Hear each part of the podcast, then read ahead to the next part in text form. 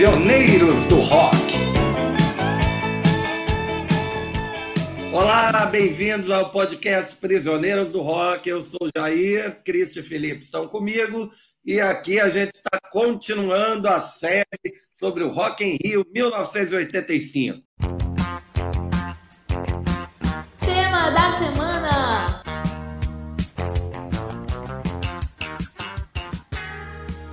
É isso aí, chegamos no quinto dia. Quinto dia do Rock in Rio ocorreu em 15 de janeiro de 85 e nesse mesmo dia aconteceu a eleição do Tancredo Neves, primeiro presidente civil depois de quase 21 anos de ditadura militar. Tancredo foi eleito na manhã daquela terça-feira pelo Colégio Eleitoral, era uma eleição indireta ainda. O Colégio Eleitoral era formado pelos membros do Congresso Nacional e, portanto, uhum. havia uma grande euforia na cidade do rock nesse dia 15, com a sensação de que os shows seriam a trilha sonora do renascimento democrático, da esperança de um, de um país melhor. Porém, o que a gente viu não foi uma relação muito democrática entre a plateia e as atrações nacionais que abriram aquela noite. As bandas, que eram as atrações principais do dia 15, eram o Scorpions e o ICDC, o estilo uhum. de som de, de hard rock, e atraiu novamente aqueles metaleiros que a gente já citou. E aí a primeira banda que sobe ao palco, que é o Kid Abelha, uma banda que tinha lançado um disco de sucesso no ano anterior, contava aí com umas quatro ou cinco músicas nas rádios que todo mundo sabia cantar junto, ou seja, eles conseguiriam segurar tranquilamente ali os seus 30, 40 minutos de show que eles tinham. Mas também era uma banda muito nova, pouca experiência, semi-amadora até, o que de Abelha não tinha nem empresário nessa época, eles próprios fecharam o contrato com o Rock in Rio, e a banda sentiu a pressão do público, sentiu as vaias dos metalheiros, faz um show nervoso, tenso, fraco, que eles mesmos lamentaram muito terem perdido essa oportunidade de ter feito um show melhor nessa primeira apresentação deles no Rock in Rio.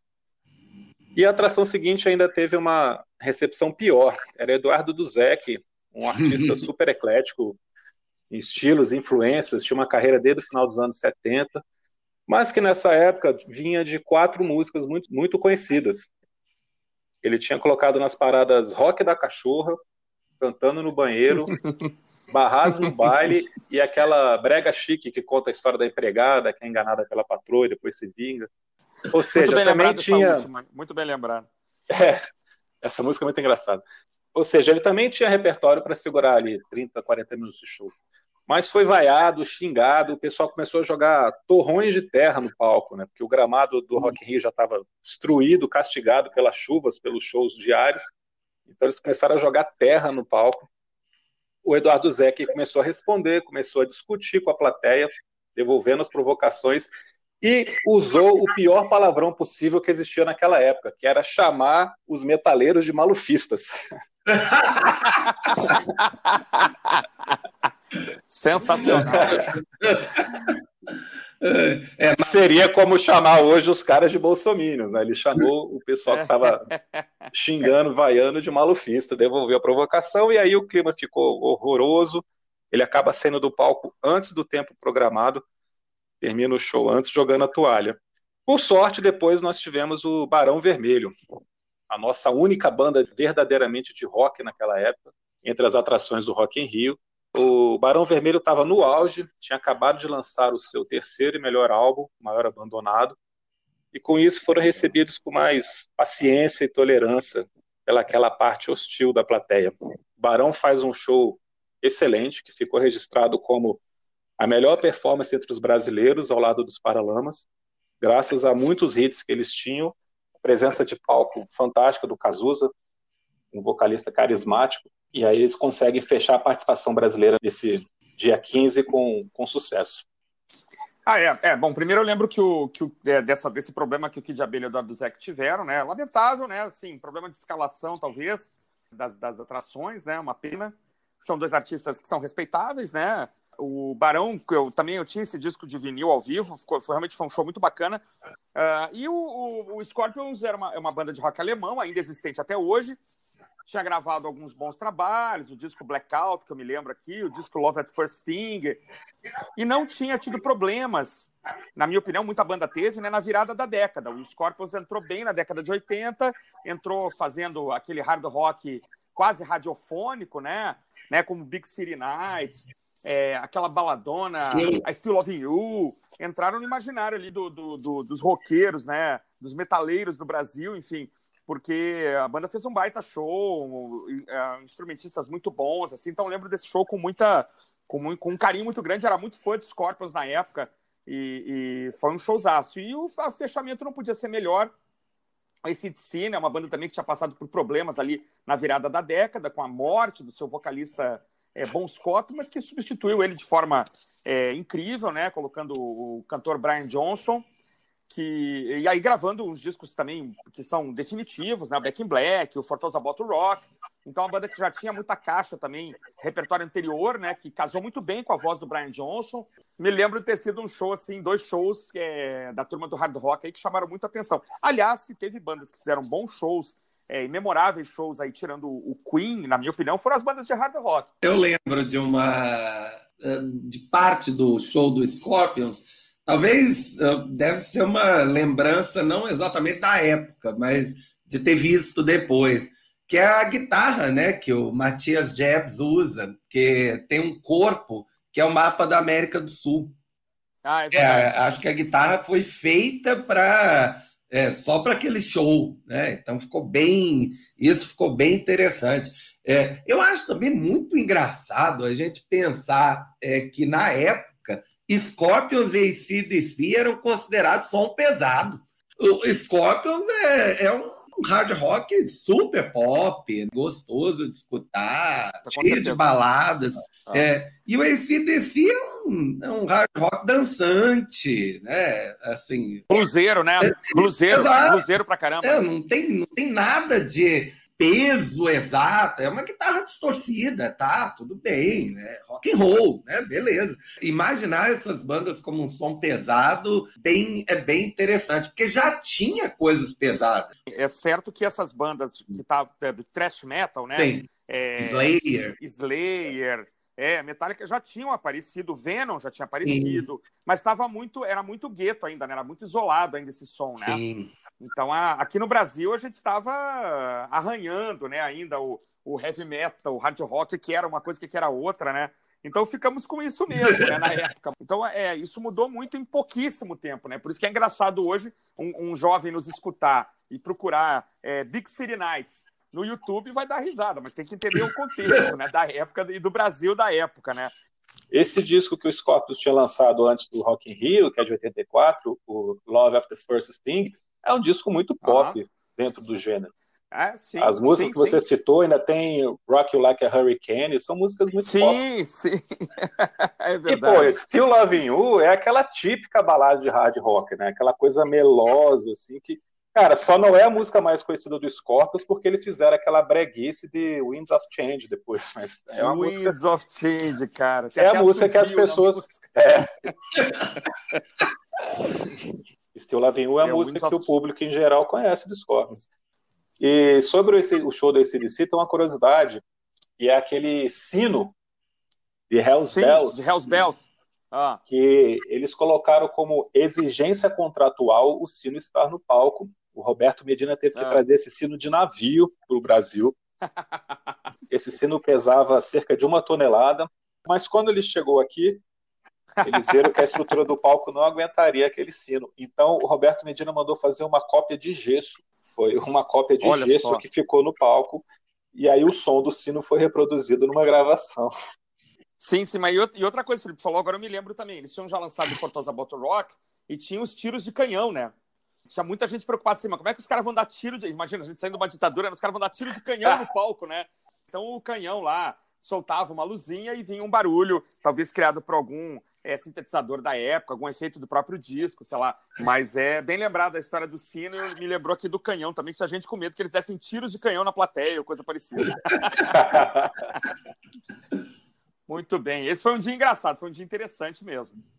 16 de janeiro nós tivemos Paralamas do Sucesso, Moraes Moreira, Rita Lee, Ozzy Osbourne e Rod Stewart. Os Paralamas fazem novamente um grande show, repetem apresentação anterior com, com muito sucesso. E sobre o Moraes Moreira, eu acho que tem uma curiosidade que a gente poderia comentar, que a gente acabou esquecendo no outro dia, que é a origem roqueira que ele tem, né? Sim, eu já tive a oportunidade de ver o, o show do Moraes Moreira, que é Moraes, né, que nos deixou esse ano. O show é bastante rock, era centrado em, em som de guitarra, e justamente porque a origem dele vem do Novos Baianos, né, a origem musical dele, e o Novos Baianos é algo que a gente pode definir como rock, é um rock diferente, claro, mas o Acabou Chorare dos Novos Baianos entra em qualquer lista de grandes discos de rock brasileiro. O Alceu Valença também, né, que eu comentei e que ocorreu uns dias antes, né, logo depois do Moraes Moreira, também teve uma pegada reggae rock. É, também já vi o show do, do Alceu e é, esses artistas eles acabam é, colocando mais peso no palco do que nas gravações. O Lenine acho que fala uma coisa dessas, né, que é, no disco é MPB, mas no, no palco é rock, gente. Agora, a Rita Lee não aparece no meu é, no meu line-up aqui, que a gente digita Rock in Rio line-up, né, de 85, só aparece Paralamas, Moraes, Ozzy e Rod Stewart. A Rita Lee foi convidada para o Rock in Rio desde o começo, mas ela se recusava a aceitar. Roberto Medina continuou insistindo, e na última hora, aos 45 do segundo tempo, ele faz uma proposta indecente de cachê para ela e ela acaba topando. Mas o material de divulgação já estava todo feito, por isso que ela não aparece. Ela não consta, não, não aparece nenhum material de divulgação, porque foi muito em cima da hora que ela aceitou participar, inclusive depois do White Snake, hum. que tinha sido a última banda que entrou no lugar do Def Leppard e tal, mas a Rita Lee fecha uhum. em cima da hora é encaixada nesse dia aqui para poder participar. Rita Lee, veterana, já tinha uma carreira desde os Mutantes, nos anos 60, vinha de discos de muito sucesso no final dos anos 70, começo dos anos 80, junto com seu marido, Roberto Carvalho, mas que não estava uhum. com a menor vontade de participar do show, ela reclamou da organização, reclamou da estrutura, não estava com o menor tesão, faz um show com seus grandes sucessos, mas sem muita pegada, sem muita empolgação, ficou para a história que o público gostou, porque só tocou música uhum. conhecida, mas ela mesma estava sem a menor vontade de estar ali. Foi pela grana. Eu não me lembro, não tenho nenhuma memória do show da Rita Lee. Nem nenhuma. Assim, Paralamas eu me lembro. Moraes também eu tenho pouca memória, mas tem todo o meu respeito, lógico. Já o Príncipe das Trevas. Já, e me lembro bem. Se eu puder falar um pouquinho aqui, o Ozzy Osbourne, né, ex-vocalista do Black Sabbath, tinha deixado o Black Sabbath em 79. Né? E o Ozzy tinha já feito os, os, três discos pelos quais eu acho que ele vai ser lembrado, né? Que é o Blizzard of Oz, o Dire of a Madman e o Bark at the Moon. Então é um showzaço, ele tinha uma super de uma banda e já tinha uma série de sucessos conhecidos, os vídeos estavam tocando no Brasil. Tava bem, tava em forma, tava, tava meio limpo aí. Uma coisa curiosa, no, no finalzinho do show do Ozzy, desabou uma chuvarada. Ele achou que o pessoal ia embora e depois ele comentou que ficou muito feliz com o fato de, de ter caído uma trovoada e o público ter ficado lá para assistir e tal. Fez um showzaço e brincou ainda no final que quem tinha armado a coisa da chuva tinha sido o pessoal do Queen. O Queen tinha mandado aquela chuva para atrapalhar o show dele e tal. Que dia maluco, hein, gente? É. que, que line-up é que line maluco é esse de colocar Paralamas, que é uma banda de ska, Moraes Moreira, que é um som regional, Rita Lee, que estava numa fase disco pop, Ozzy Osbourne, né? rei do hard rock, do heavy metal, e Rod Stewart. É, é de morrer de rir, né? Não à toa é, acontecia esses fenômenos, como né, o Felipe comentou, de bandas que poderiam segurar tranquilamente um show serem vaiadas, né? É. Colocar aqui de abelha no dia do ICDC, realmente, né? Nada a ver. Só uma curiosidade sobre esse show do Ozzy Osbourne. Havia uma cláusula contratual onde ele estava proibido de ingerir morcegos no palco durante o show. Porque aquela fama de satanista dele era tão grande que os patrocinadores do Rock in Rio exigiram do Roberto Medina que ele colocasse isso em contrato, que ele não poderia ingerir morcegos Legal. vivos ou mortos no palco durante os shows. O pessoal realmente acreditava Não, e, ele, e, ele, se divertiu muito com isso, porque os repórteres só perguntavam sobre esse tipo de coisa.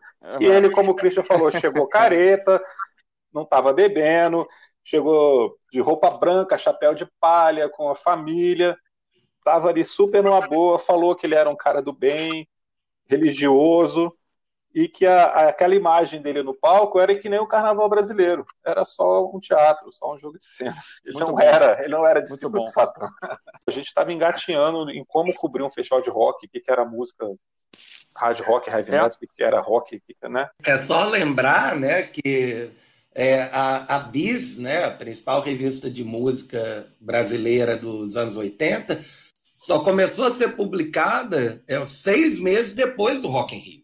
O interesse é. por rock é, no Brasil só veio depois do Rock in Rio. A importância do festival nesse aspecto é crucial. Houve, uma, houve um redirecionamento mesmo daquele gosto tradicional pela MPB para o rock, né? que durou aí, eu diria, até meados do, da década de 90, quando infelizmente né, sabemos o que aconteceu. Sétimo dia. Vamos falar rapidinho aqui. A gente já comentou sobre os shows do Alceu Valença, da Barra Malho, do Al Jarro. Eles já tinham se apresentado antes no Rock in Rio, estavam aqui fazendo o seu segundo show. A grande atração da noite, o Yes. Os reis do rock progressivo. a memória afetiva que eu tenho é de conhecer a banda na época. Então o Yes teve uma música na trilha sonora da, do Rock in Rio, que era Leave It. Na época tocava Owner of a Lonely Heart também, todas as músicas do disco 90125 ou 90.125, como a gente chamava aqui no Brasil. 9015 é um disco de prog pop, mas é um pop classudo, né, pessoal? Não é tão fácil você tentar reproduzir, né, músicas como Hold On, né, enfim, aquelas músicas são meio complicadas, né? E o Yes veio com essa nova pegada de, de, de, roupas mais animadas, de um som mais animado, né? também calcado num repertório antigo muito bom, progressivo clássico da década de 70, mas estava ali se reinventando, enfim. Eles chegaram a fazer algumas dessas suítes imensas. É, tem The Gates of Delirium, tem 21 minutos. É. Eles chegaram a fazer alguma coisa não, nessa época aqui, a, a, o Yes não estava. É, ele voltou a fazer essas suítes maiores depois. Uhum. Né? Então eles tocavam as músicas menores do repertório, que tinha também nos primeiros discos músicas ali com 5, 6 minutos que passavam muito bem. Mas eu estava calcando mais o repertório é, mais recente. Acho que eles tocaram o, o disco 9125 quase na íntegra. Até porque é um grande disco, assim, as músicas são todas muito, muito boas. E lembrar que Gates of Delirium é uma música que eles é, muitas vezes tocam em show, mas só a parte é, radiofônica, né? É uma música que foi cortada, pegaram a suíte Sum, que é, é o final da, da, da, faixa, e ela foi a faixa que foi para as rádios, né? O Yes não é, não costuma tocar essas faixas muito longas, a não ser mais recentemente, quando eles fizeram algumas turnês que eles tocam os discos inteiros, né? Os discos na íntegra. O show aqui de Brasília foi assim. Eles tocaram três discos na íntegra. Três Mas discos na é... íntegra deu umas oito músicas, então, né? Exatamente. É por aí, é por aí. Mas foi um show mais redondinho, viu, Jair? Respondendo sua pergunta, uh, escolheram faixas menores ali, sem grandes arrobos ali. É, não era o momento, não era o momento. Então é isso. Nós fechamos aqui mais três dias do Rock in Rio. Num próximo episódio a gente completa o festival com as três últimas noites. Temos ainda grandes shows para comentar. Um abraço para vocês. Até a próxima. Prisioneiros do Rock.